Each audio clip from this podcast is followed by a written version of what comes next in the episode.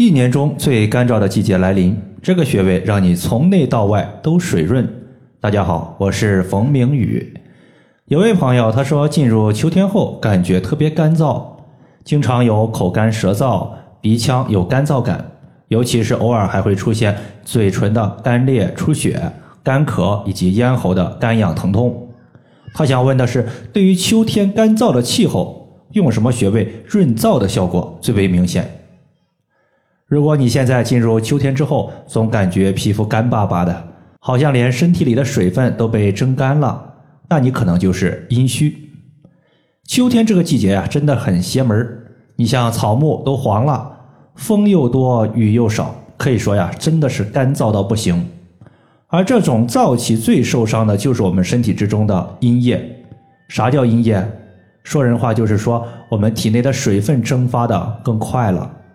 如果你本身体质就偏向于阴虚，那这个时候就更惨了。体内的水分本来就少，到了秋天可以说是雪上加霜。不过好消息就是，只要我们补充足够的水分，就能够让身体从内到外都滋润起来。所以下面呢，就教你两个穴位：合谷穴和三阴交穴，它们可以帮助你调节身体的水分，对抗干燥情况。如果你感觉喉咙干得像沙漠一样，鼻子也干得像冒烟儿，就算不停的喝水，也只是能够短暂的舒服一下，那么大概率这就属于是阴虚的表现。其实阴虚它并不完全取决于你喝了多少水，因为真正能够滋润我们身体的不是水，而是津液。津液它才是真正的一个滋润养阴润燥的高手。它能够让我们的身体从里到外都水润起来。在四种学歌记载了这样一句话：说面口合谷收，意思是面部、口腔等五官的不舒服问题都可以用合谷穴来解决。合谷穴它是一个清热润燥的穴位，大肠经和肺经相表里，而肺主皮毛，所以当大肠经有邪气侵袭的时候。便可以通过调节大肠经来达到一个调节肌肤干燥的目的。我们艾灸合谷穴可以促进大肠经气血的通畅，使水分的代谢正常，从而缓解皮肤的干燥、口渴、咽干、便秘等一系列阴虚问题。那么合谷穴在哪儿？就是我们手背虎口的位置。阴虚的人容易身体里面热热的。感觉啊，像是有一团火在烧一样，这团火把身体之中的水分都给烤干了，津液就会变得黏黏的，像痰一样。但因为这种热它是虚的，所以说它不会热的特别猛烈，因此痰量它不会很大，但是呢会诱发咳嗽，而且这种咳嗽的痰，它往往就是不容易吐出来，容易粘在我们的嗓子里，咳不出来。而三阴交穴呢，对于这种痰，它是一个非常好用的止咳化痰的好穴位。